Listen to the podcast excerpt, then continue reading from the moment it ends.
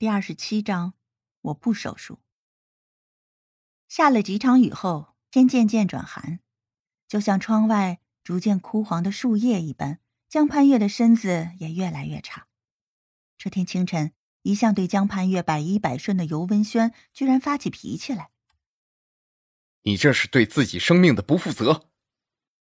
周夫人和魏子昂听到声音，赶紧下楼，发现江盼月正裹着毯子蜷缩在沙发上。瘦的像一只小猫。文轩，怎么了？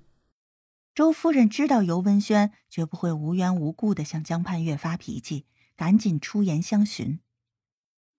周姨，你来的正好，快帮我劝劝盼月吧。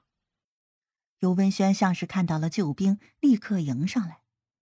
江盼月固执的摇头：“我是不会接受手术的，谁劝我都不管用。”周夫人明白过来，悠悠的叹口气。在这个问题上，她一直都很矛盾。江盼月的病情越来越严重，继续拖下去肯定是死路一条。可手术的成功率极低，江盼月有极大的概率下不了手术台。两项比较，他完全不知该做何选择。尤其尤文轩也不敢轻易犯险。只是最近江盼月的身体越来越差，看样子熬不了太久，他才决定赌一把。盼月，算我求你了。尤文轩痛心的蹲下身，痴痴的望着江盼月。我的身体我自己负责，这个话题到此为止。文轩，我不想跟你吵架。江盼月的精神很差，才说了几句话，就累得气喘吁吁了。魏子昂几步走到江盼月跟前，盼月。江盼月突然缩起身子，像是戒备的刺猬。子昂，你也想劝我手术？魏子昂见他这副神情，心先软了，只得叹气。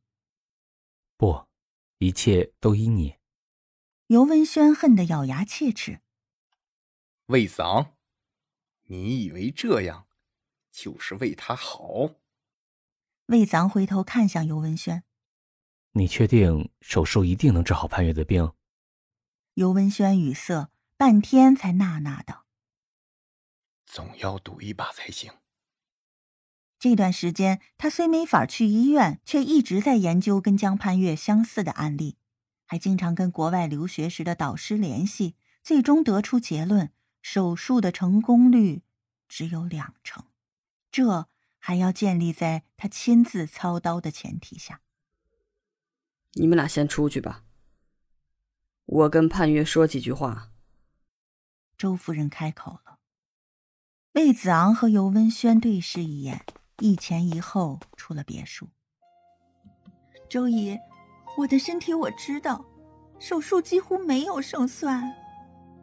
江盼月可怜兮兮的解释着。周夫人坐到沙发上。轻轻抚摸着江盼月的秀发，江盼月像小时候那样顺势躺到周夫人的大腿上。我知道，你还想多跟他相处几天。周夫人一语道破江盼月的心事。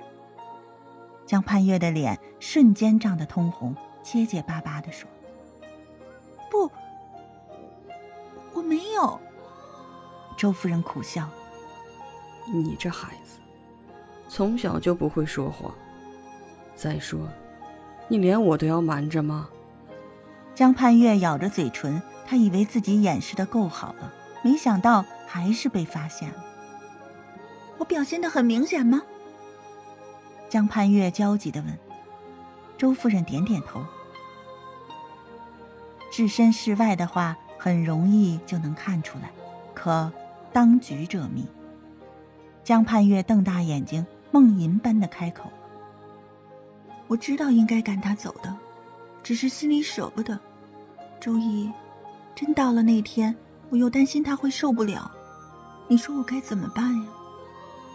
周夫人抚摸着江盼月的脸颊，慈爱的说：“你是病号，有特权的，想怎么做，就怎么做。”江盼月紧绷的神经松懈下来。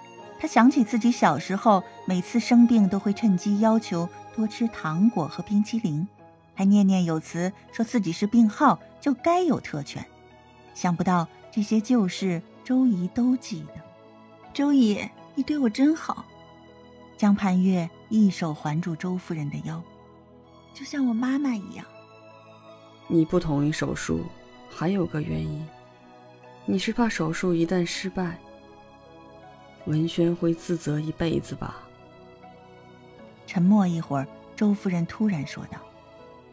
江潘月惊讶极了：“周姨，你真是把我看透了。”周夫人又是心疼又是难过。傻孩子，你总是替别人着想，什么时候能为自己而活啊？江潘月压低音量：“文轩对我太好了，我无以为报，只能尽量不拖累他。周姨，有机会你帮我劝劝他，天涯何处无芳草，别在我身上浪费时间了。幸好我快死了，他也快解脱了。”周夫人脸色巨变，脱口喝道：“别胡说！”同时捂住江盼月的嘴。年纪越大，越听不得不吉利的话。江盼月赶紧点头，周夫人这才把手拿开。